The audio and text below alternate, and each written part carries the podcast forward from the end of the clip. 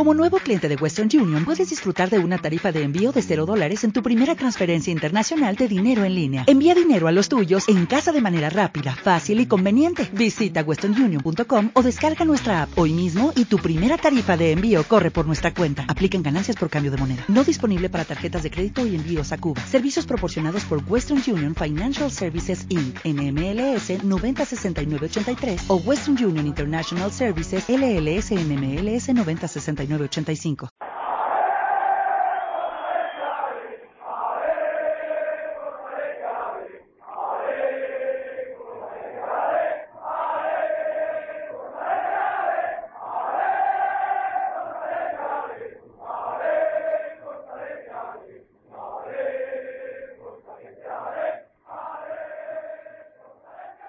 Hola atléticos y atléticas, bienvenidos una vez más a Atleti, el podcast rojo y blanco.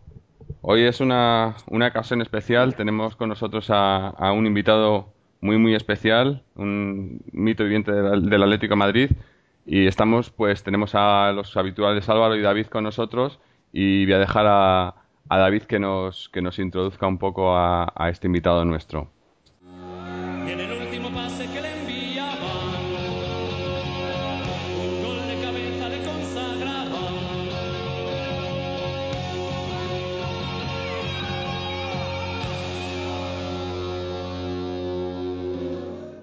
Bueno, pues hoy vamos a comenzar una sección que hace tiempo llevamos planeando desde el podcast Rojiblanco.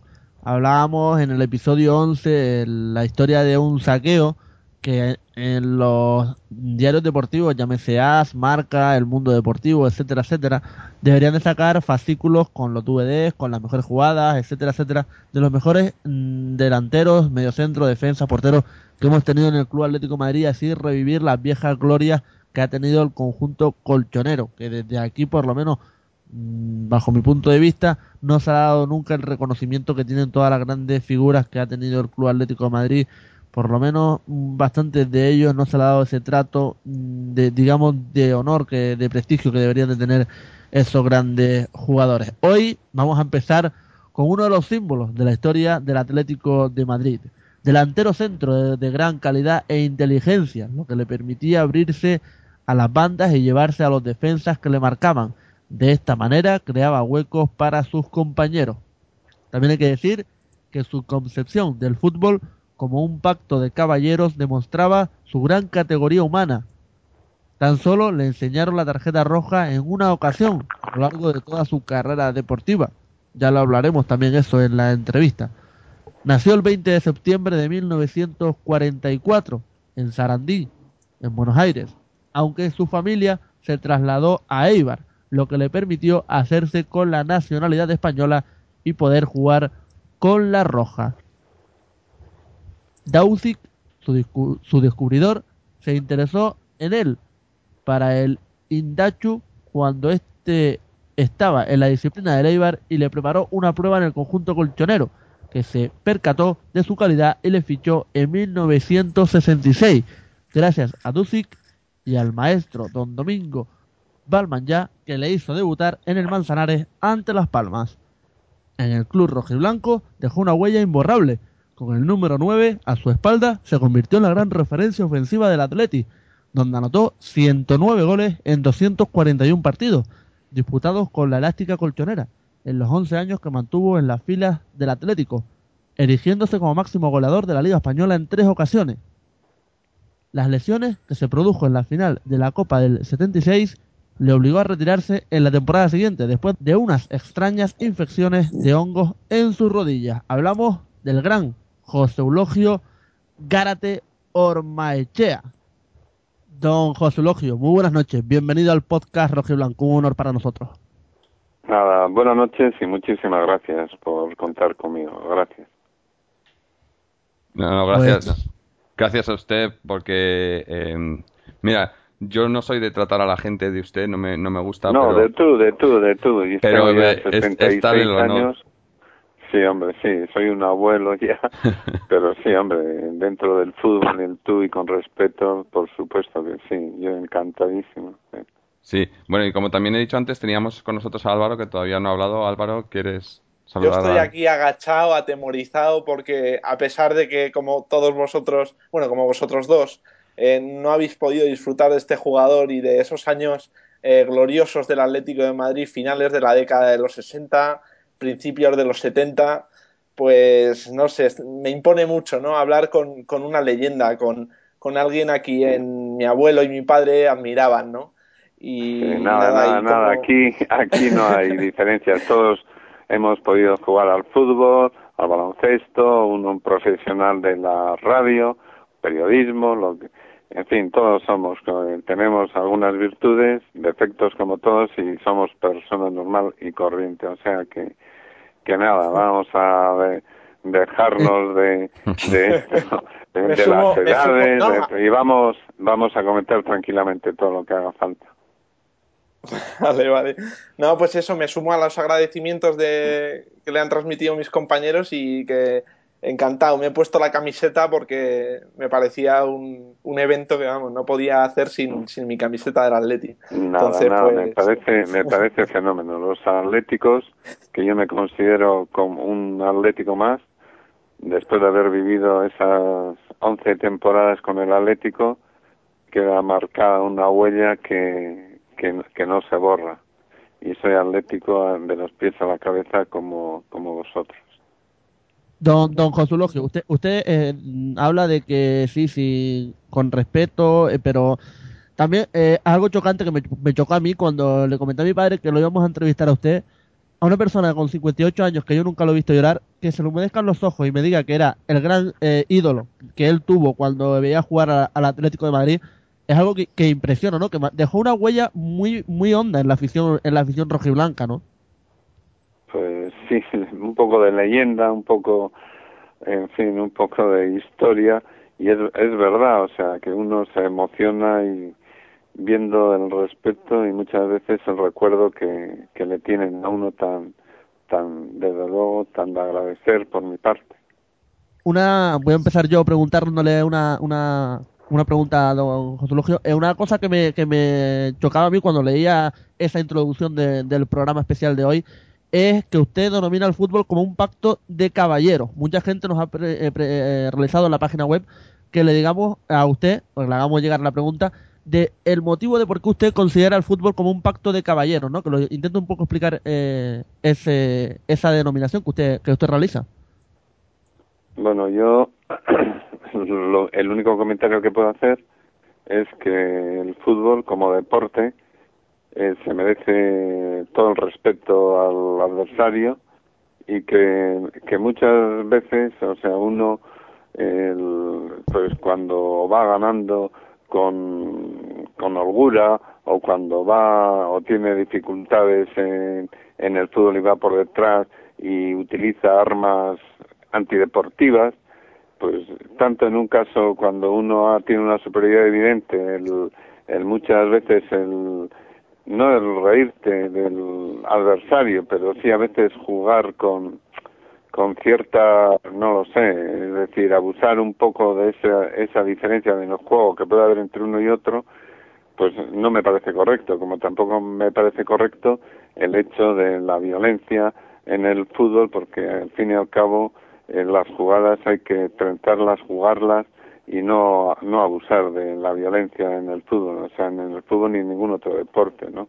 Entonces, el único comentario que puedo hacer eso desde el punto de vista de que es un juego que debía ser un juego de caballeros, respetando la superioridad o la inferioridad, al contrario. Jorge Álvaro. Yo, yo una cosa, le, ya aprovechando el tema de la, caballeros, la caballerosidad y una serie de valores que me da la sensación de que se han ido perdiendo con el paso del tiempo, yo quiero ahora dirigirme un poco a la audiencia, ¿no? a, los, a, los, a los atléticos que nos escuchan. Es que este señor, aparte de jugar a fútbol, también eh, hizo una carrera, fue eh, ingeniero industrial, hizo la carrera de ingeniero industrial y además ejerció de ello cuando, cuando abandonó el fútbol. El Atlético de Madrid, los primeros jugadores que, que forman parte del equipo eran atletas, estudiantes, entre otras cosas, y aparte jugaban al fútbol. Yo creo que esta, esta, este tener en cuenta un poco todas, todas las actividades que se puedan desarrollar fuera del mundo del fútbol, con lo que aportan los valores de humildad, sencillez, respeto por el contrario del, del que está hablando eh, José Eulogio, yo creo que se han perdido completamente y estamos ahora en una especie de eh, especialización, yo creo que extrema, que se pasa todos esos valores primarios de, cualquier ser humano por el, por el forro, ¿no? Yo creo que una falta de respeto ya no solo con el contrario, sino que últimamente estamos viendo cómo se falta respeto a la gente que paga por ver, su, por ver a su equipo y a gente que va a donde, a donde haga falta, ¿no? Y, y, eso ya sí que, sí que yo creo que es una barrera que, que hay que parar y hay que intentar frenar, ¿no?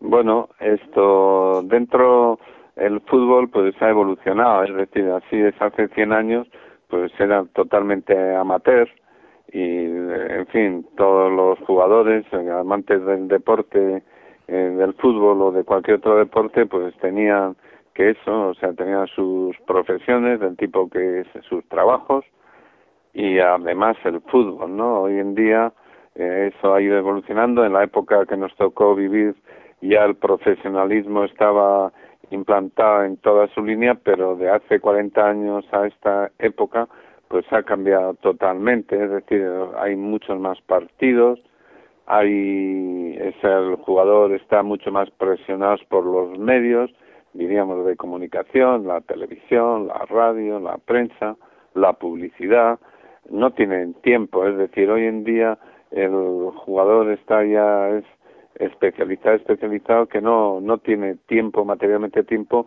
para formarse en otras disciplinas. Lo que sí le sirve de formación es la vida que tiene la oportunidad de vivir un mundo donde se cruzan con personalidades importantes y gente vinculada al fútbol que de la cual pueden aprender y desde luego la vida es así, la vida, la experiencia de la vida es un grado y los jugadores pues tienen esa, esa posibilidad de formarse en lo que es la vida diaria, aunque viven hoy los grandes jugadores pues un poco en una nube porque de verdad es que las condiciones eh, es una locura el mundo del fútbol, ¿no?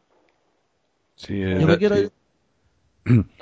Desde luego, ¿no? Coincido que eh, el fútbol ha, ha, cambiado en los últimos 20, 30 años de, de, una manera increíble, pero centrándonos un poco más en, en, en el Atlético, que es, que está, de, de, lo que hablamos aquí en el programa y tal, eh, yo lo que, lo que querría preguntarle es, eh, hemos hablado eh, pues de esa, esa etapa gloriosa que ha comentado Álvaro en, en finales de los 60, en los 70, cuando el Atlético estaba ahí siempre peleando por todo, era candidato a todo desde el principio y era un, un grande, ¿no?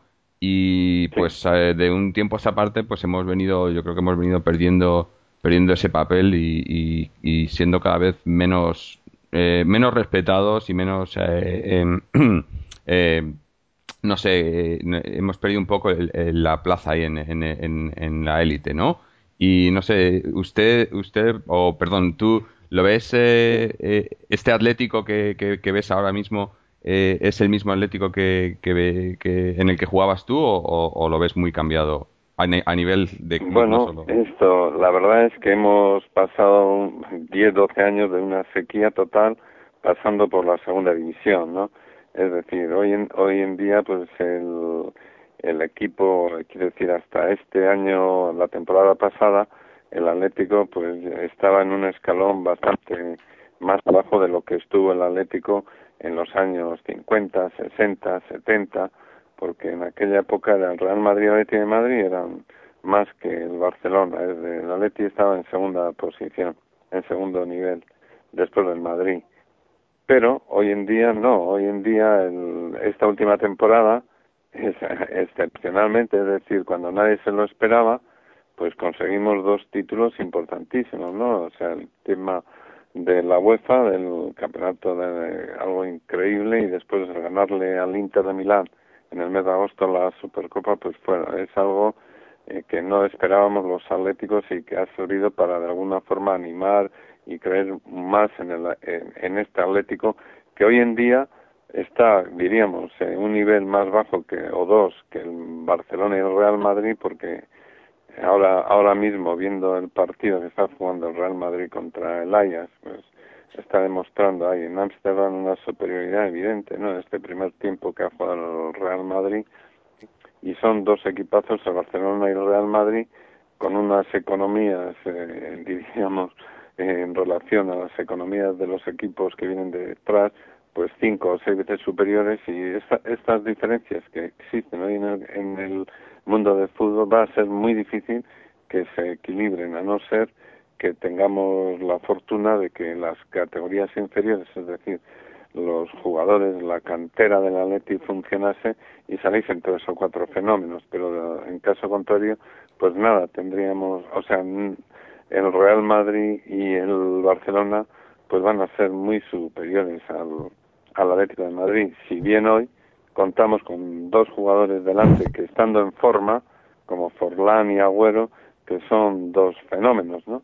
El día pasado en Anoeta jugaron un, una segunda, un final de la primera parte y una segunda parte maravillosa, es decir, rápido, con veloz, esto, con regate, en equipo, o sea, el Atlético jugó muy bien, aunque en cierta forma hay que reconocer que el árbitro eh, podía haber pitado algo más a favor de la Real, pero que, en fin, que el juego desplegado por el Atlético fue maravilloso y dentro del nivel del fútbol español, después del Madrid y el Barcelona, pues el Atlético de Madrid con el Sevilla, Valencia, Villarreal, pues puede estar en segundo plano, pero ya importante. Sí, muy bien. Mm. Bueno, eh, antes de seguir con los temas de actualidad, me gustaría preguntar una cosa. Eh, ya vamos a hablar también de la cantera, cómo lo ve actualmente, pero me gustaría eh, una curiosidad que tengo yo. ¿Cómo se fraguó el fichaje de Gárate por el, por el Atlético de Madrid? Año 1966, ¿cómo fue ese fichaje por el Club Atlético de Madrid, Gárate? Sí, estaba entrenando en al Indauchu, Fernando Daucic, y yo tuve la suerte de siendo amateur, pues en aquella época era amateur, tenía 20 años, fiché, yo jugaba en el Eibar, fiché esa temporada en el, en Indauchu y Daucí, que era un enamorado del fútbol, que tenía, había entrenado al Atlético de Madrid, había entrenado al Atlético Bilbao, era una personalidad dentro del fútbol y fue el que me animó y habló con el Atlético de Madrid para que me fichase, ¿no? En ese momento tuve también contactos con el Real Madrid, con el Barcelona, con la Real Sociedad, con el Atleti de Bilbao, pero las mejores condiciones y el que creyó, diríamos, más en las posibilidades, en el proyecto de jugador que había en mí, pues fue el Atlético de Madrid y, en fin, así fue como llegué en el año 66 a nuestro Atlético de Madrid. Yo, eh, Sí, me gustaría saber eh, qué hacía usted en su día a día. Es decir, se levantaba, tomaba un vaso de leche y qué hacía, ¿no? Cuando era jugador, ¿qué, ¿cómo vivía pues ese día a día, ¿no? Eso, eso, nada, nada. Normal, eh, quiero decir normal como cualquier otro jugador. Como los porque, entrenamientos eran sobre las 10 de la mañana, eh, eran nueve y media, 10, o sea, sobre ese horario pues normalmente no desayunabas, tomabas un trago de leche o en fin, un vaso de agua, dos, y a entrenar. Los entrenamientos, pues cuando salías del campo con masaje, con todo lo que conlleva, pues era, era pues sobre ya mediodía y media, la una, a veces íbamos a tomar algún aperitivo, otras veces a casa, y normalmente pues era después comer y descansar un ratito y a veces ir al cine, después con los hijos, con la familia, salir a alguna compra, en fin, una vida, diríamos, hogareña dentro de los tiempos en que estabas en casa, porque en aquella época las concentraciones eran terribles, es decir, que los viernes ya ibas convocado para jugar el domingo y si tenías o bien Copa de Europa, UEFA o, selección, pues ya venía también el lunes concentrado para viajar o para ir al Escorial, que era donde nosotros nos concentrábamos, ¿no? Y si era con la selección, pues exactamente igual. Entonces, la verdad es que gran parte del tiempo lo pasábamos en las concentraciones y viajando de una ciudad a otra. Bueno, yo... Sí. Dale, Adelante, Dale, dale. No, no, yo quería... Eh, eh, quería preguntarle, o sea, eh, hemos estado eh, eh, anunciando esta entrevista en, en, diferentes foros de internet y, sitios por los, por los que nos sigue la gente y hemos pedido a la, a la gente que nos que nos mande si tienen alguna pregunta, alguna alguna cuestión que, que quisieran preguntarle a Gárate, ¿no? Y hemos, yo he recopilado unas cuantas así que me han parecido interesante. Y hay una que, que no, no, sé qué tendrá de cierto, no sé si es un rumor o, o, o si es eh, o, si es cierto. Realidad, a ver, a ver. A ver. Y es, eh, bueno, voy a decir quién nos la manda las preguntas y tal para que la gente se sienta identificada. Este ha sido un, un, amigo que va, va, por el nombre de Rago en los foros de señales de humo y nos dice que al parecer hace, hace un, un par de años que, que no vas al Calderón por la situación del equipo. ¿Es, es esto cierto? No, no. ¿No? Es, verdad, es verdad que no voy al estadio, no dos, llevo ya tres, cuatro años que, que no voy.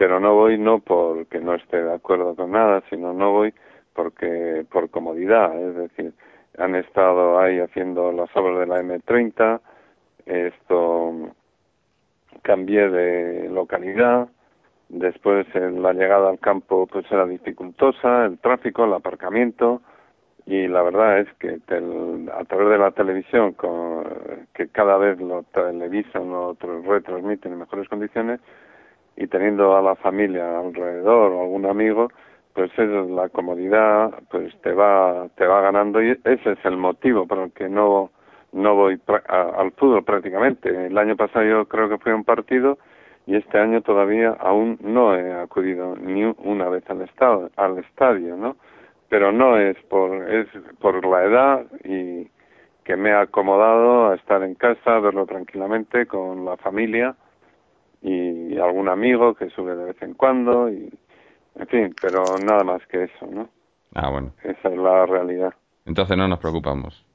No no no que nada de eso yo estoy en fin, o sea, yo estoy con el Atleti, con la directiva que está de turno con, en este caso, la familia eh, Miguel Ángel Gil y toda su junta directiva, pues, eh, en fin, apoyando y deseando que, que acierten en las decisiones que toman, ¿no? Mm. Mm. Yo una de estas preguntas que nos han mandado uno de los de las personas que nos siguen dicen con todo lo que le atizaban eh, en cuanto a los, los defensas, que le, cascaban bien, dice, ¿por qué no celebraba los goles?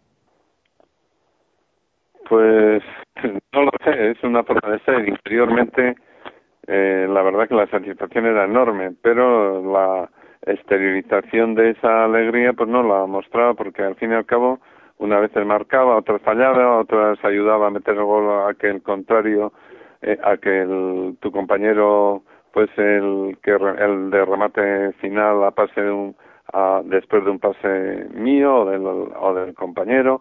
En fin en definitiva yo consideraba que era como una obligación y la alegría iba por dentro pero no pero no no exteriorizaba no no pegaba ni voltereta ni salto ni ni desde luego hacía ningún gesto que de, de ningún tipo no Bien, es verdad que viendo algún vídeo de, de la época, de algún resumen que, eh, que, han podido colgar de internet, pues eh, lo, en general los jugadores no, no hacían grandes grandes celebraciones, sí, ¿no? Comparado con lo que se no, grandes demostraciones, no, no. Pegaban cuatro brincos que... y levantaban los brazos y poco más, ¿no? O sea, se sí, levantar el brazo, levantar, eso es. Eso, sí, pero, pero lo que lo que estamos viendo hoy en día es una auténtica. Hoy, vamos. hoy no, eso que se van al banderín de córner o que se pegan con volteretas o dan la esto y la otra, en fin, que bueno, está muy bien, son los tiempos han cambiado y debe ser la esto la la sensación que o la todo lo que llevan dentro lo pues es, es un escape una válvula de escape quizás gritando o saltando en fin lo que les consigue pues no sé han conseguido un gol o, pero no no quiere decir con eso que sea nada malo ni muchísimo menos. Es una válvula de escape que es la estabilización está la alegría pero puede venir muy bien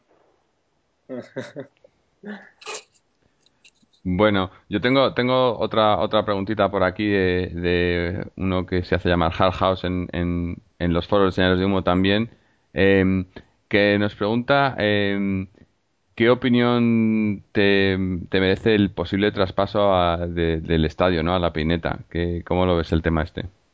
Bueno, yo llegué precisamente al Atlético de Madrid con el cambio de estadio, es decir, del Metropolitano a lo que entonces se llamaba Manzanares y hoy Vicente Calderón, ¿no?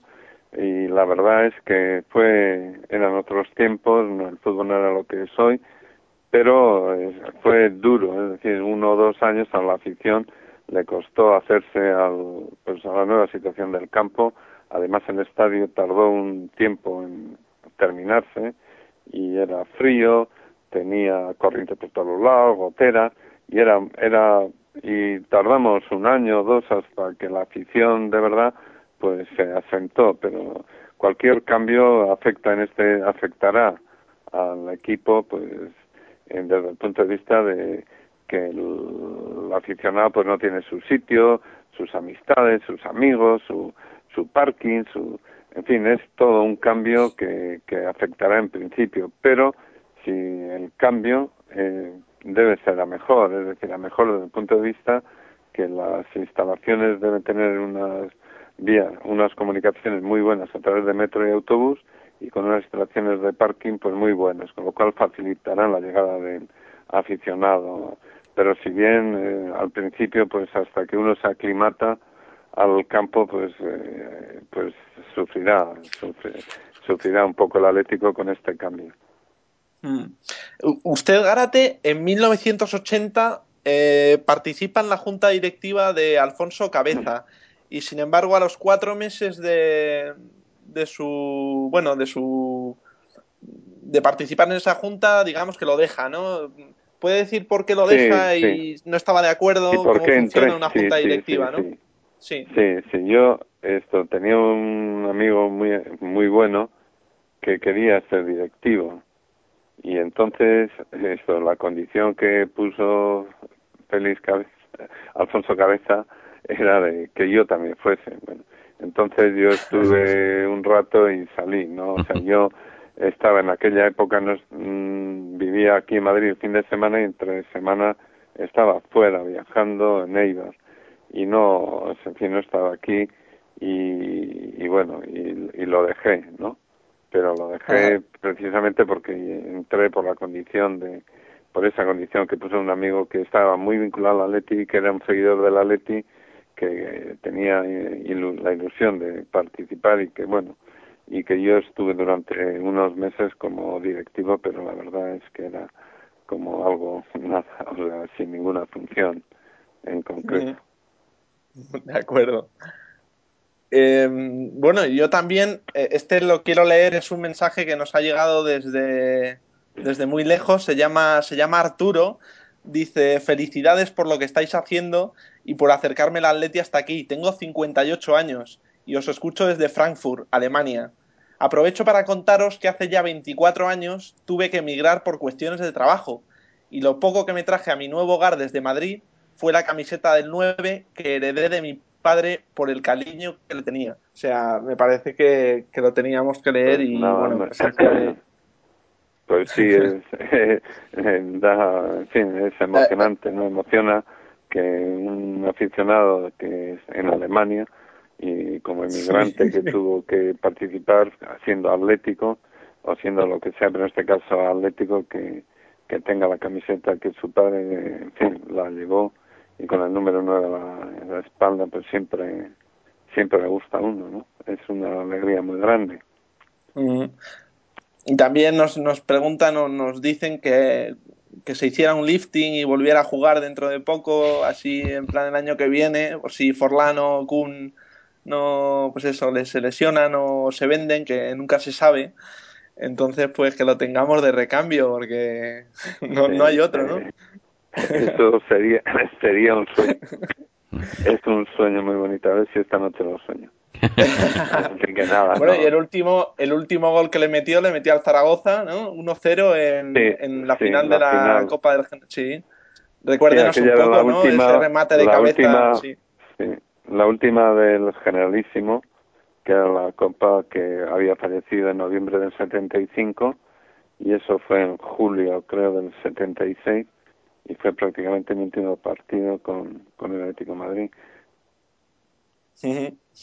Bueno, y yo para terminar mi intervención de, preguntas, me gustaría mm, dar unos toques con usted. Pero claro, como no hay un balón de por medio y usted está en un sitio y yo en otro, si le parece bien, pues yo le voy a hacer una serie de preguntas muy cortas, eh, a, veces una palabra, y me gustaría que me respondiera también con una palabra o con una frase muy breve. Entonces, eh, cuando quiera empezamos. Sí, sí, sí, empezamos. Vamos. Un amigo. Muy pocos. Un enemigo. Desconozco. ¿A quién Desconozco admira? enemigo. Pues a mi, a mi familia, a mi familia. ¿Su mayor virtud? No, no lo sé, no lo sé, no lo sé. ¿Su mayor defecto? Pues pero no, no quizás ser demasiado exigente conmigo mismo y con los que me rodean. Un recuerdo. Pues eh, cuando eh, nació el primer hijo. Eh, si pudiera, ¿qué cambiaría o qué borraría de la historia? La guerra. ¿A qué tiene miedo?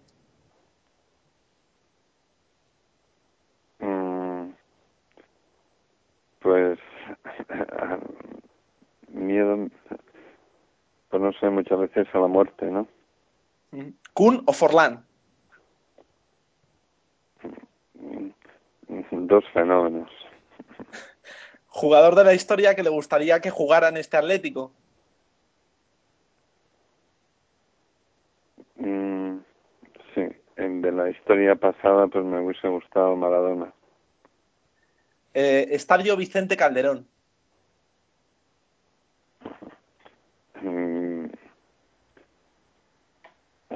la bombonera española, ¿no? Es la bombonera es el el campo del en, Buenos Aires del Boca y ah. esta es la la bombonera, la afición, la esta es un estallido de júbilo lo que se vive ahí en ese campo. Enrique Cerezo. presidente, nuestro presidente, ¿no? Miguel Ángel Gil. El consejero delegado, es el consejero delegado y dueño del equipo. Bueno, ¿y José Eulogio Garate? Pues un buen aficionado del Atlético. Y ya, si la última y la más fácil de todas, Atlético de Madrid. Mi vida deportiva. Vale, pues muchas gracias. Eso es todo por mi, por mi parte. muy bien, muy pues bien. muchísimas gracias. Muy bien, Álvaro. Eh, a ver, yo quería hacer un, par de preguntas más. Eh, tengo por aquí también que me han mandado. Y bueno, no, esta, esta la tenía yo también. Eh, hace poco tuviste una charla con, con, nuestro gran amigo Rubén Uría. Gracias, que, tenemos que agradecerle desde aquí que nos ha ayudado a conseguir esa entrevista contigo. Y. Y comentaste que si se te ofreciera ser eh, presidente de honor, algo como lo que ha hecho el Real Madrid con Di Stéfano, pues que lo, lo querrías considerar, ¿no? ¿Puedes contarnos algo más sobre esto? No, no. Es, decir, hay muchos jugadores que están por delante mío, que están en activo, ¿no? En activo quiere decir en la vida, de más edad, de más partidos, de más, eh, o sea, con más eh, más emblemáticos diríamos dentro del Atlético de Madrid que, que en fin que tienen esa que han hecho méritos para conseguir esa es, ese título diríamos no yo me considero uno más y la verdad el ser el recibir ese título no o esa ese agradecimiento esa por parte del Atlético de Madrid pues no no no la tengo en consideración pero creo que el Atlético de Madrid tampoco, ¿no? O sea, no, no ha pensado que algún jugador como en el Barcelona o como el Real Madrid, pues son clubes diferentes, son de, son clubes con más proyección y con, no sé, con una organización totalmente distinta a la que es el Atlético de Madrid, pero desde luego en, en ese sentido pues no, no, no, no pasa nada, quiero decir que somos siendo atléticos sin ningún tipo de, diríamos, de título honorífico, de, decir, pues es el presidente. Yo con el Atleti, para aquello que, que cuentan conmigo, pues para un acto, para, para una celebración, para, pues yo, ya saben que cuentan conmigo. Sí. Eh, Jorge, antes de, de, que pregunte, yo quería también decirle que es Rago quien hace esa, esa pregunta, eh, que se hace, hace, referencia a la entrevista que le hacía Rubén Uría, y también hace referencia a otra afirmación que usted dijo, que es que la vuelta de Torres, más que un sueño, es una realidad, que estoy convencido de que volverá al Atlético Madrid antes de, que lo, de lo que la gente cree. Sería cumplir el deseo de muchos aficionados de este club. Nos dice que si pudiera explicar esa afirmación que cree que a mucha gente le dejó muy intrigada y al mismo tiempo generó bueno, no lo sé yo eso es eso eh, era algo o sea un pensamiento mío no tenía una información pero sin embargo el día pasado hubo una fiesta un homenaje a la selección y estuve con Fernando Torres el lunes el lunes anterior o sea el lunes pasado hace ocho días aquí en la Federación Española de Fútbol.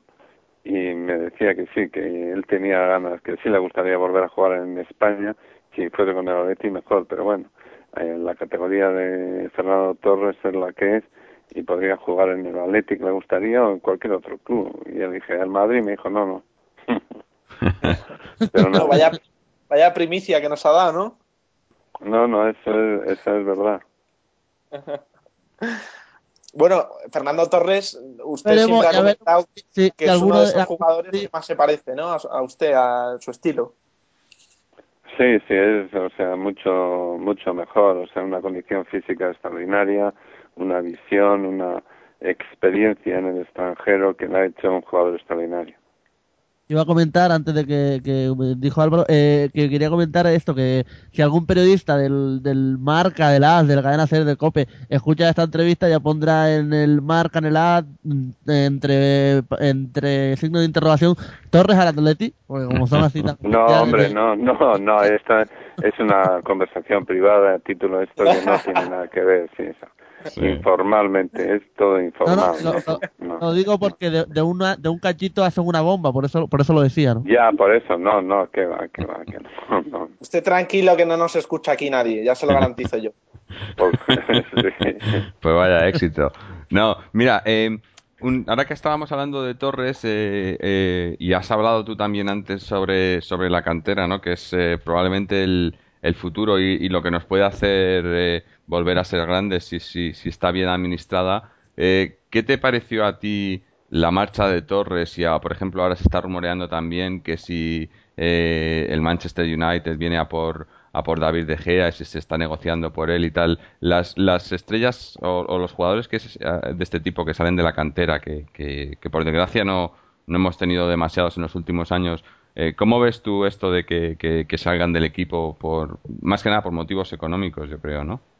Claro, por, sí, sí, sí, siempre por cuando sales o llegas o te echan es normalmente por motivos económicos o bien por tu porque ya tu tu oferta futbolística pues ya no interesa. Pero en el caso de de Fernando Torres creo que en aquel momento dentro del Atlético de Madrid pues dependía mucho de sería una torre manía podríamos decir porque si fallaba o si llegaba o si metía gol o en fin era tenía una responsabilidad muy grande es decir eh, sobre sus espaldas. Entonces el cambio de, de equipo le vino le vino en mi opinión muy bien.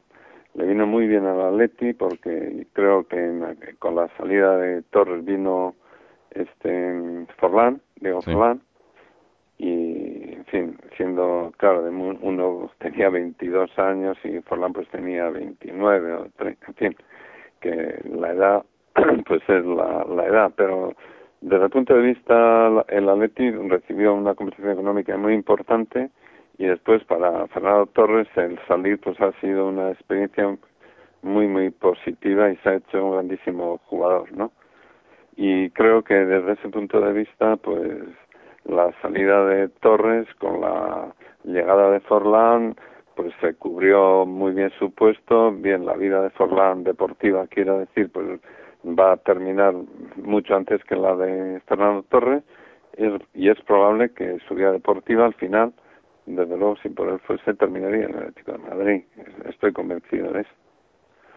Bueno, en el foro de señales de humo también nos ponen otra preguntita, Cochise, y nos dice, papá, ¿por qué el Atleti ya no gana ni tan siquiera disputa la liga? Y una reverencia, caballero.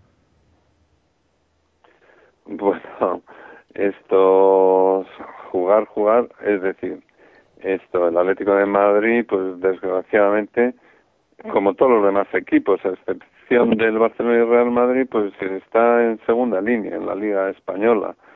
Y en el mundo europeo, pues bueno, el, año pasado tuvimos el acierto y la fortuna de ser campeones de Europa, de la Copa de la UEFA, no de la Champions, pero y, que es un exitazo para el Atlético de Madrid tal y como estaba y con las perspectivas que había al inicio de temporada.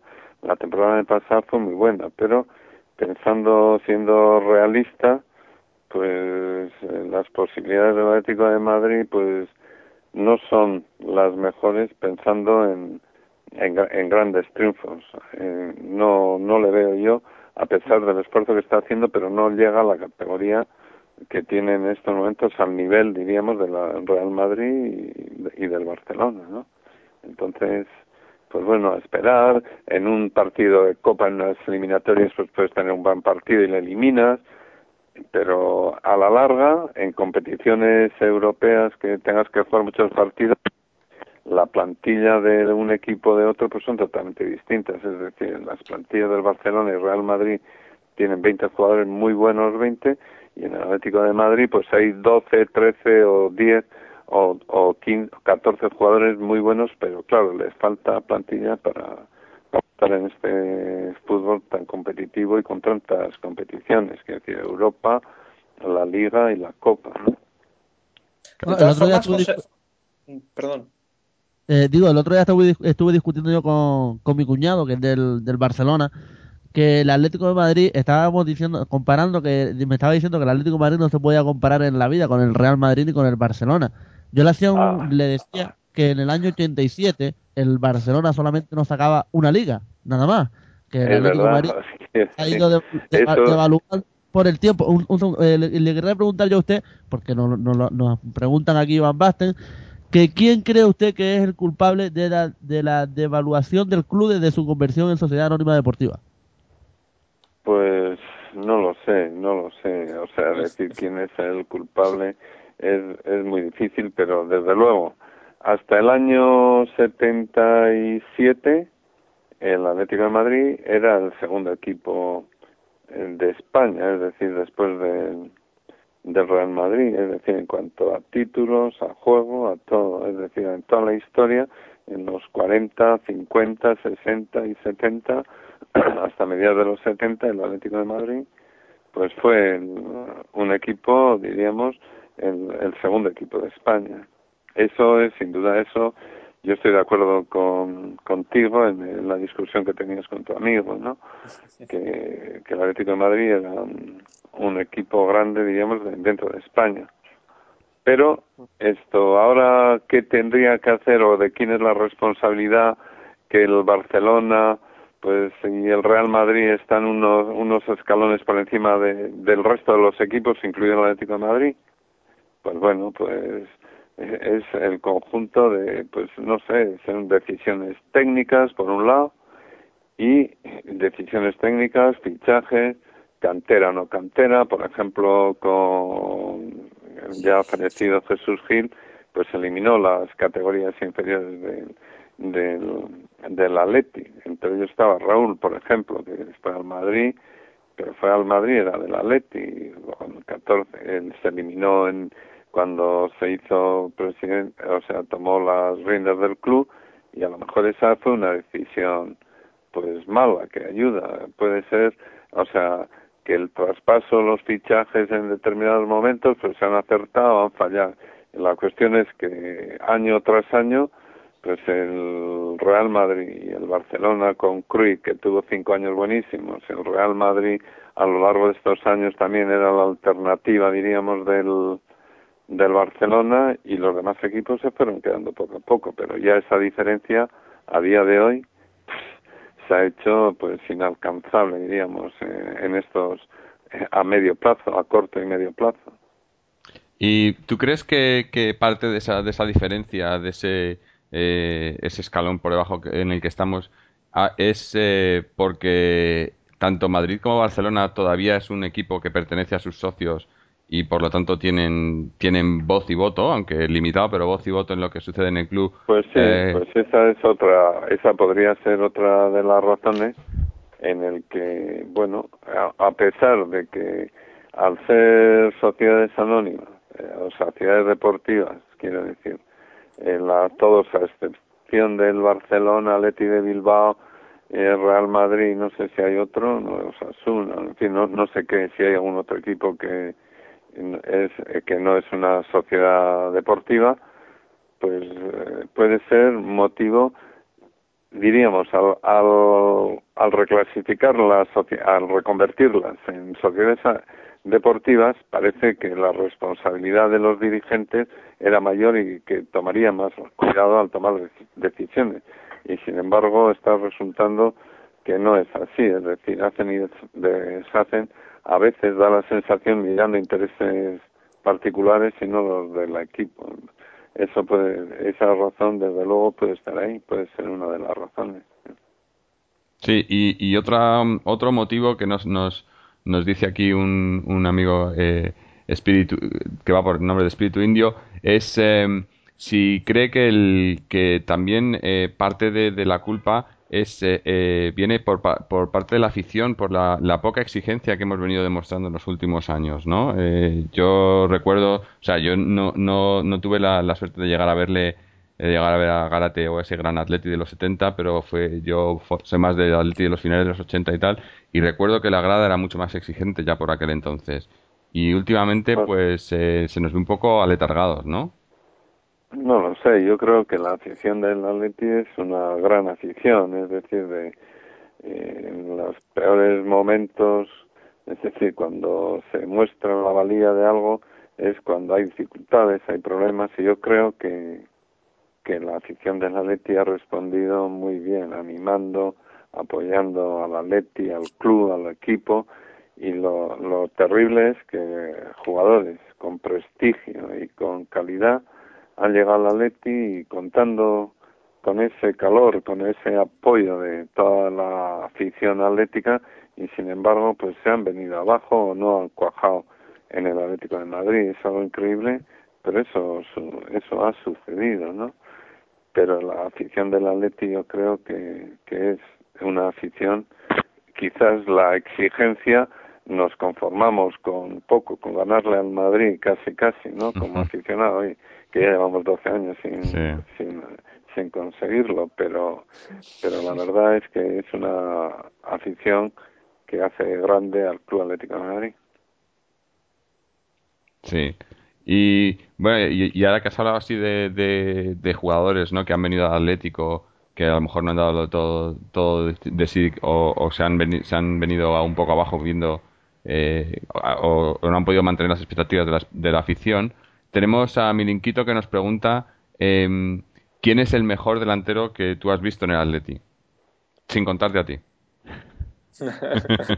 No te lo hubiera dicho, ¿eh? Que Claro, no, cinco, yo no, yo era uno más. El Atlético de Madrid ha tenido unos delanteros muy buenos, o sea, tuvimos, eh, por ejemplo, a Hugo Sánchez, que desgraciadamente al segundo año, el primer año fue una temporada de aclimatación, diríamos, la segunda ya despegó y se, y se fue al Madrid, ha sido un jugador pues muy delantero centro como la copa de un pino, ¿no? O sea, un jugador que tenía el gol por por delante. El juego del equipo estaba muy bien, pero primero el gol, cierto egoísmo frente al gol porque era gol, gol, gol y ha sido un fenómeno. Pasó por el Atleti, pero no ha sido un jugador que que se le puede considerar como atlético, como dentro de de los jugadores atléticos como delantero centro, pues cuando yo llegué, por ejemplo, estaba Mendoza, que era un delantero centro con una técnica, una calidad extraordinaria, pero sin embargo pues no tenía la velocidad y la punta necesaria para triunfar en el puesto delantero centro, pero sin embargo eh, fue un fenómeno. En fin, yo le admiraba un montón cuando llegué aquí al Atlético de Madrid, era como persona y como jugador excelente.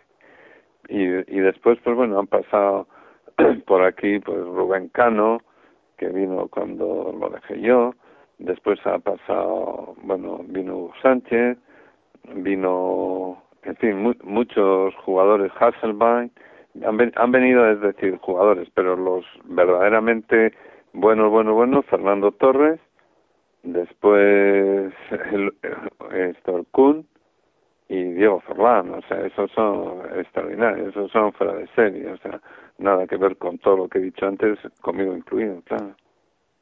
¿Y qué hacemos con el centro del campo? ¿Cómo dice? Con el centro del campo, ¿qué hacemos con él?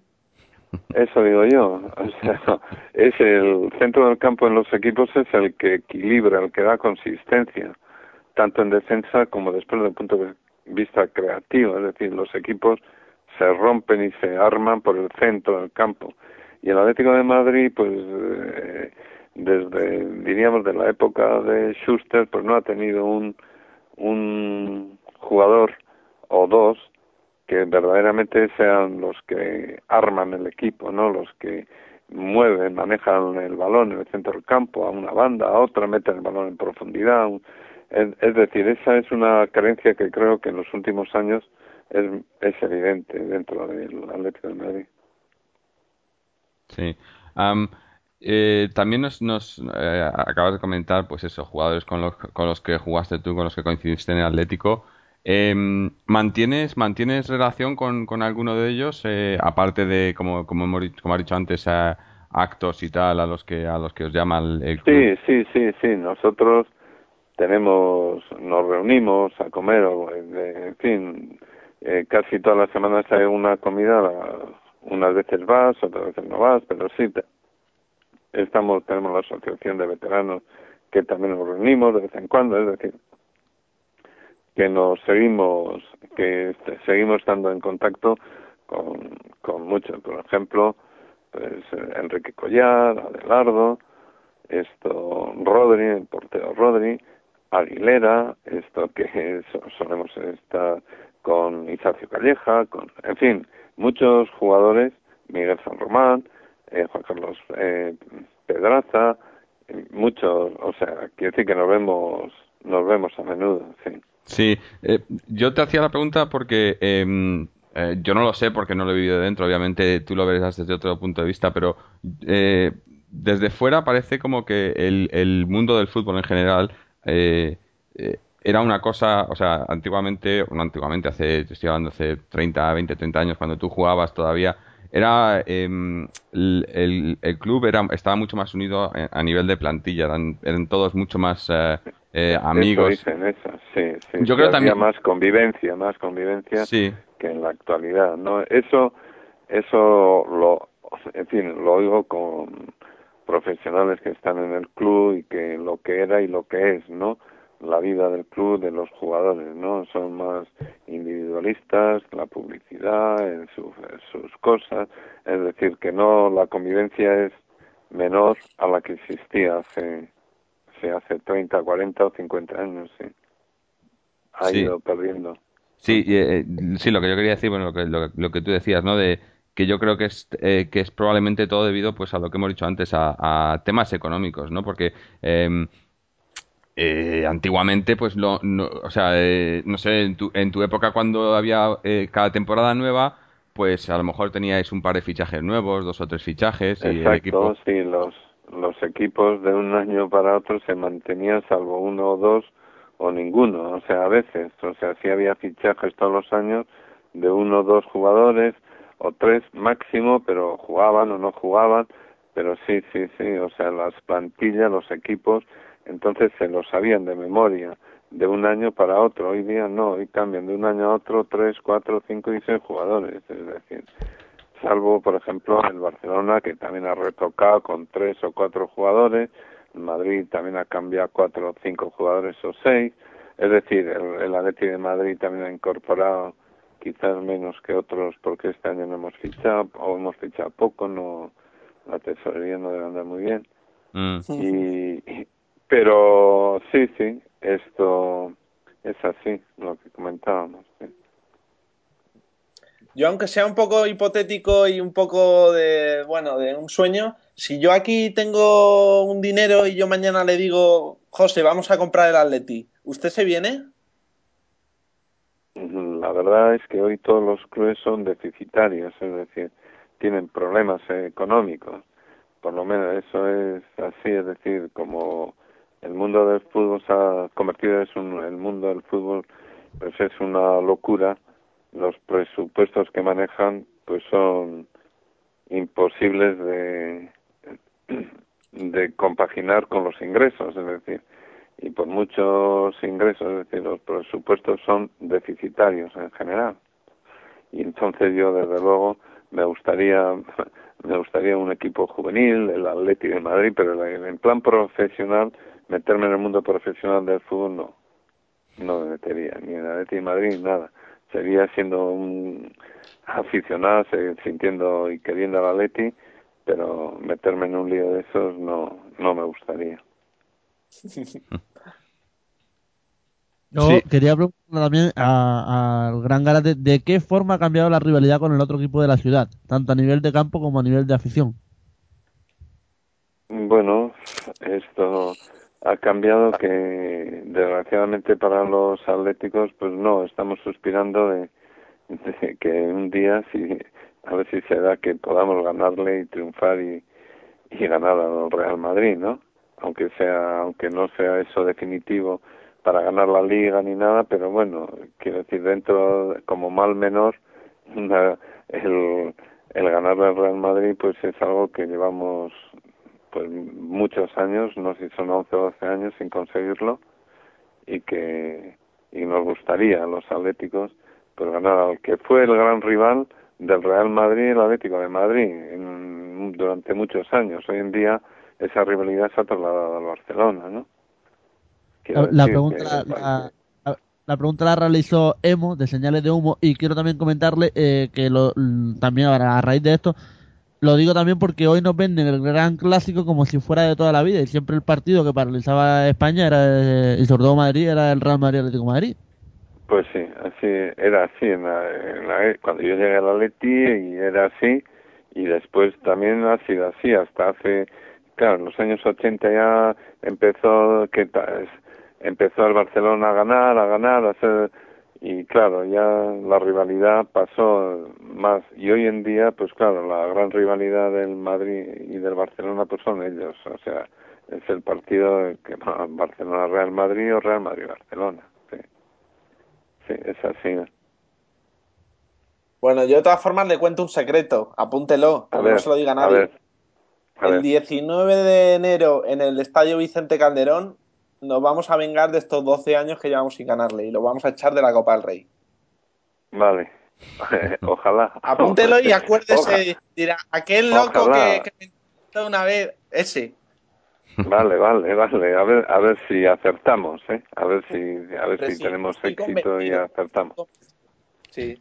Sí, bueno, tengo, tengo una pregunta, no sé si un poco, un poco más, pers- Sí, no personal, pero eh, Jerry de los foros de señales de humo, hablando como hemos hablado antes de, de la relación con los antiguos compañeros y tal, eh, dice que tiene entendido que no tiene ninguna relación con, con Luis Aragonés.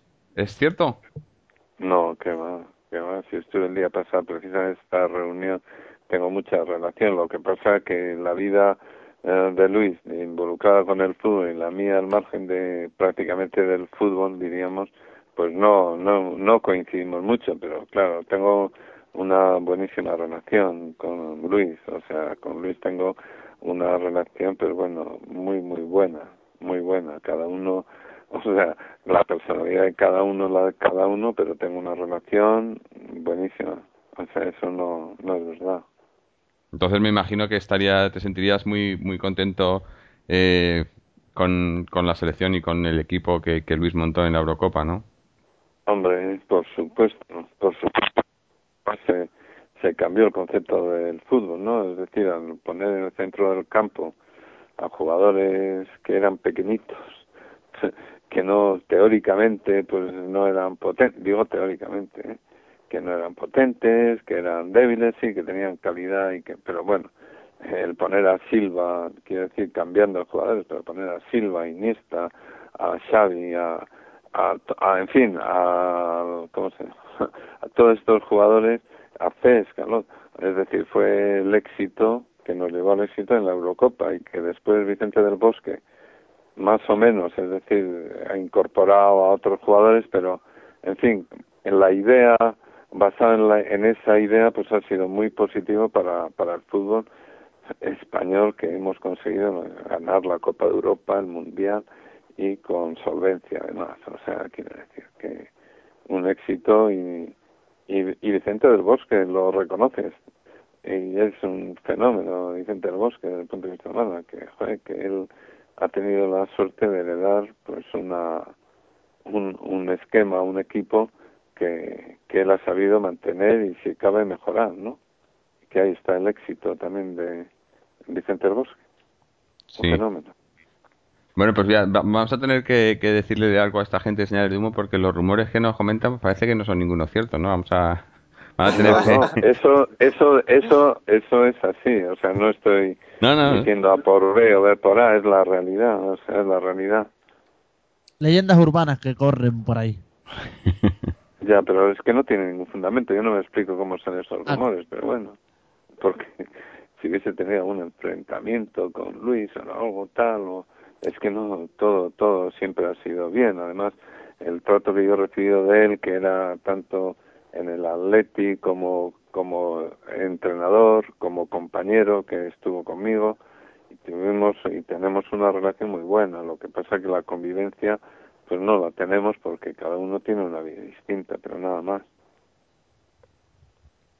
Sí. Ya, pues, señores, Ustedes dirán. Bueno, pues habrá, que, que empezar a cerrar la persiana, ¿no?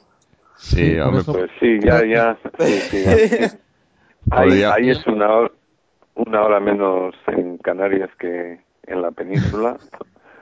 Bueno, en Canarias solo hay uno, ¿eh? ya para ir a la cama, sí. Sí, yo estoy aquí en Sydney, todavía son las, las 9 menos 10 de la mañana. ¿En dónde? ¿En, Sydney? En Sydney, sí.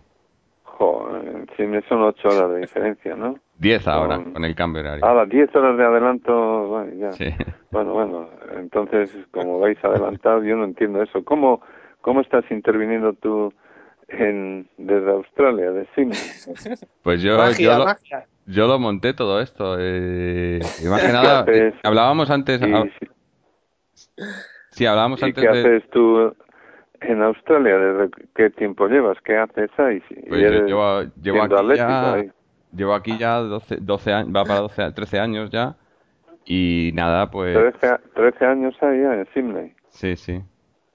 Pues nada, oye, te deseo mucha suerte y que... ¿Y ya ves los partidos de la Leti ahí? Sí, como, como lo mejor que puedo. Lo que, lo que está diciendo que el, el motivo... ¿Y los horarios? Ah, fatal, me tengo que levantar a las 2 de la pues mañana, a las 3 de la mañana te los tendrás que grabar mejor, ¿no? Sí, los que puedo, sí. Pero me gusta, me gusta verlo en directo. Tampoco te creas que me molesta mucho levantarme. Hombre, cuando perdemos y tal, cuando perdemos y tal, no sienta muy bien, ¿no? Pero bueno, el día, el día de la Real este domingo, por lo menos habrá de disfrutar. El árbitro, la verdad es que podía esta vez eh, colaboró un poco con el Atleti, pero la verdad es que nos lo merecíamos porque el juego que hicimos fue sí, sobre todo la segunda, sobre todo la última hora del juego. Sí.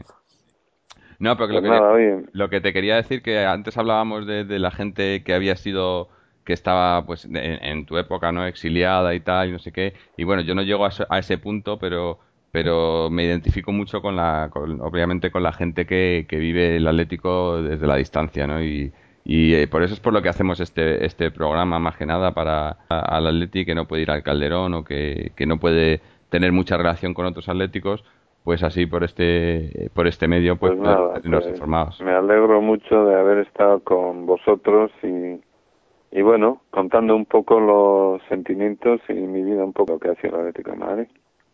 Pues muchísimas gracias a ti, ha sido así. No más como vosotros, así que nada. Oye, un abrazo para todos los atléticos y para vosotros también y hasta otra ocasión, ¿eh? Muchas gracias. Muy bien. Y, y, y buenas noches. Buenas noches. Buenas noches. Adiós, El adiós. Da- ¿Cómo sois? David, David, Álvaro y Jorge. Sí, Exactamente. Vale, pues a, to- a todos hasta otra, ¿eh? muchas gracias. Adiós. Venga, muchas Adiós, gracias. adiós. Ah, Genio. Hasta luego. Te iba a decir que era el, el gran José Logio Gárate, ¿no? Que la verdad es que empezar estas secciones, estos especiales que vamos a hacer con un, un personaje como él, pues yo creo que la verdad es que sí, ahora a ver Yo ya me voy a echar a a, ver cómo- dormir ya. a ver cómo No- nos no queda superamos. otra. ¿Cómo nos superamos ahora? yo Cerezo es el de- único que puede levantar esto otra vez, ¿eh? que digo que empezar así, la verdad es que es todo un honor, ¿no? La verdad es que cómo se ha portado con nosotros, cómo ha estado con respondiendo a todo, no sin decir no te respondo a esta, no te respondo a la otra, y la verdad es que y hablar con, con, con Garate ha sido un, un lujazo. Yo, me- yo estaba con la boca abierta escuchándolos a ustedes y Sí. eh, la verdad es que es un No, lujazo. eh, lo siento por aquellos a los que por los que no hemos podido hacer todas las preguntas y tal. Más o menos yo he, he cubierto todo un poco. A lo mejor alguna vez no he nombrado a la a la persona porque no he hecho la pregunta directamente, sino que he, he hablado sobre el tema y tal. Pero también queremos dar las gracias a todos los que los que nos habéis los que nos habéis seguido por por los foros y demás y habéis dejado vuestros mensajes para Gárate y esperemos que pues que eh, lo hayamos hablado sobre, sobre lo que os interesaba, ¿no? También hay que decir que vamos a intentar, pues, gracias a, ya digo, a Rubén Uría, el hacha Uría, que la verdad es que se está portando, bueno, desde el principio que hablamos con él para el tema de la, del especial, eh, chicos, estoy aquí para todo lo que ustedes quieran, y la verdad es que se está portando bienísimo con nosotros, con este programa, y vamos a intentar tener al sabio Hortaleza, vamos a intentar tener a Luis Aragonés para el próximo especial, y la verdad es que también creo que va a ser todo un lujazo tener, ya digo, un campeón de la, de la Eurocopa eh, siendo seleccionador español, yo creo que es un lujazo, ¿no? Bueno, eso... A ver, a ver, que estamos diciendo que va a ser difícil superarnos, pero vamos por el buen camino. Yo, de Sí, todas es formas, es- eh, yo no conocía a la persona de Gárate, la había visto alguna entrevista que había concedido a algún medio de comunicación y una persona muy, muy cotidiana, ¿no? Muy cercana a la gente, muy normal y que, no sé, yo, yo intentaba un poco sacar alguna cosa de, de la entrevista, pero la verdad es que no, no ha dado mucho juego, ¿no? La verdad se ha dedicado a responder de la- una manera bastante, bastante, no sé, pasando un poco desapercibido, ¿no? Pero, pero bueno, que sin duda agradecerle el- la colaboración y la deferencia que ha tenido para con nosotros, que no somos un medio de comunicación como tal, y, y bueno, que se agradece mucho, ¿no? Y gracias a ti también, David, y a, a Chauría por conseguir estas cosas. En Sí. fin, el- el- el- lo tenemos que hacer porque la, la gente yo creo que tiene que, que conocer un poco más la historia de Rojiblanca. Yo creo que la gente tiene que conocer esos grandes jugadores que tuvo el Atlético Madrid en los años, ya digo, 70, 80, 60. Y yo creo que, hay que conocerlo. Como también ponías una frase en el Facebook, ¿verdad Álvaro? De Abelardo. Sí, pero esa la ponía la semana pasada, ¿no? Esta semana quería haber puesto la de una de precisamente José Eulogio Gárate, que dice como, no sé si son las rayas rojas y blancas o, o qué, pero esto no, o sea, de- deja un poco la frase colgando, ¿no? Y No, no, yo- sí, me hubiera... Sí, no, no, pero yo- la que tú dices es, es la de Adelardo, pero es de la semana pasada, es de, de- dice, mi mayor orgullo ha sido defender la camiseta del Atleti, lo más importante, poder decir que he cumplido con mi deber. Pues hay que entrevistar a su también. Sí, sí. Bueno, pues eh, yo creo que, que con esto ya vamos a, a cerrar, ¿no? Eh, ha sido, pues ya, como ya hemos dicho, un, todo un placer y, y, pues igual estamos un poco nerviosos porque Sí, no tienes todos los días la oportunidad de hablar con, un, con una leyenda viva de, de- de tu equipo, ¿no? Y, y ha sido, no sé, seguro que se nos ha, se nos ha quedado algo en el tintero, algunas Yo- cosas que... no, perdón, que se me ha quedado, se me quedó en el tintero una cosa muy importante, pero muy, muy, muy importante. Se nos quedó, la verdad es que me da pena porque me acabo de acordar ahora, porque claro, teniendo tantas cosas en la cabeza, que Garate estuvo en la final del 74. Sí. Y Sí, claro. También algo Claro. de eso, pero es que Y- son, son y tantas tres cosas. y, Sí, y otra una cosa que al final- Rey que me estoy dando cuenta ahora que nos hemos olvidado también Pero fue. Samuel, el pobre Samuel, nuestro colaborador habitual que no ha podido estar hoy, nos dijo que le mandáramos un, un, saludo de, su parte y que su padre quería recordar también el gol que le, el gol que le metió de cabeza al Celtic y, pues se nos ha pasado también. Pero perdona Samuel, han sido los, los nervios, la, la, la emoción de, tener a, Galate aquí, ¿no? Eh, eh, son, como digo, muchas cosas también hemos puesto en la página web. Nosotros no pensábamos que tanta gente fuera a preguntarle cosas porque los nervios, además, que a lo mejor no, oye, no sé qué preguntarle, oye, que a lo mejor va a decir que, que por qué le pregunto eso. Pero son cosas que pasan, no, creo que, no sé, eh, pedir disculpas, como dice Jorge, y lo dicho. Para el siguiente. Exactamente, para el siguiente. Bueno, pues eh, nos vamos ya y eh, estaremos de vuelta con el programa habitual de, sobre la liga y tal, pero queremos decir que, que, pues eso, como dice David, vamos a seguir haciendo estos, estos especiales un poco de historia atlética y de, intentar hablar con, con gente significativa para, para toda la familia rojiblanca, ¿no? Hay que comentar también a toda la audiencia, esto es primicia primiciosa, eh, me gustó. Eh, hay que decir que vamos a empezar, porque ya hemos hecho las pruebas, lo hemos comprobado que sale, aunque yo no esté en mi casa, eh, va a salir, porque hago de servidor, pero va a salir y vamos a hacer, a, a hacer, creo que vamos a hacer, Jorge. Atleti directo.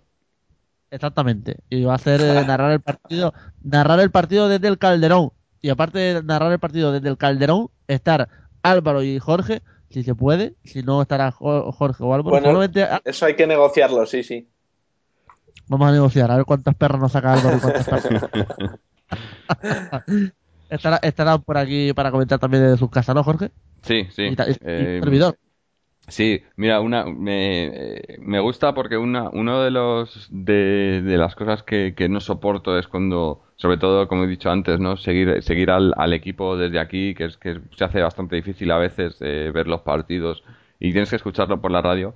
Y nunca nunca ha habido ningún ningún medio donde pudieras escuchar, sobre todo si si coincide que el que el Atleti está jugando a la misma hora que otros equipos, sobre todo equipos de Madrid no puedes escuchar una retransmisión dedicada al Atleti, ¿no? Y pues para, para toda esa gente que, que, no puede ver los partidos en directo o, ni siquiera por internet y tal, pues yo creo que esto va a ser va a ser algo algo muy, que va a estar muy bien, ¿no? Que puedan seguir el partido del Atleti única y exclusivamente del Atleti. Hablamos única y exclusivamente del Atleti, ya lo, hemos dicho antes. Es, el podcast eh, es solo del Atlético y el Atleti directo va a ser también solo del Atlético y pues no sé, no sé, creo que seremos los eh, el medio de información exclusivamente del Atlético en, en la web y también pues también por la radio, por Radio Aguacabra.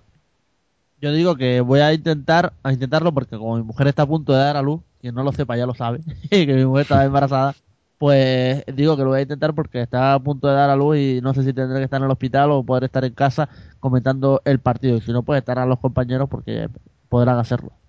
Bueno, pero ahí tenemos a un futuro atlético de todas maneras que va a venir a. Y tanto que sí. Habrá que, habrá que ficharle para el podcast. Sí, sí, sí, y tanto. Ajo, ajo y ala, ala, ala.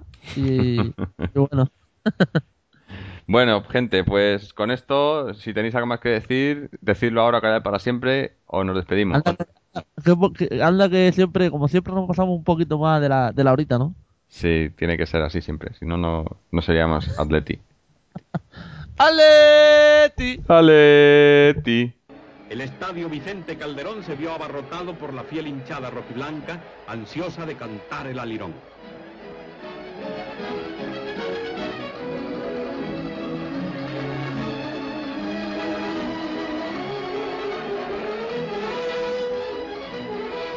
El Coruña no lo hizo mal y durante el primer tiempo rondó peligrosamente la portería colchonera. El Atlético, como es lógico, no se durmió. Así y todo, casi hasta el final de la primera parte, el marcador no se vio alterado.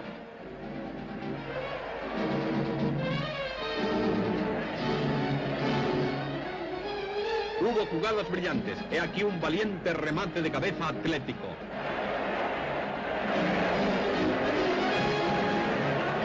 Y una oportunidad coruñesa.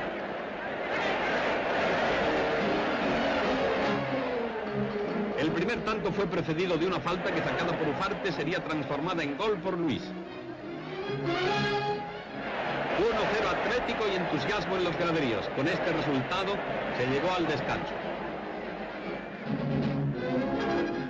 En el segundo tiempo, el árbitro señor Oliva, que estuvo acertado, castigaría al Atlético con un penalti que lanzado por Prieto fue en última instancia rematado por el mismo jugador, logrando un gol que sería anulado. A los 18 minutos, Luis pasa a Adelardo que consigue el segundo tanto atlético. El flamear de banderas y pancartas empieza a bordear lo indescriptible. Irureta pasa a Gárate que marca. Es un 3-0 que deja la victoria en casa. Algo después, Prieto lograría para el Coruña el tanto del honor.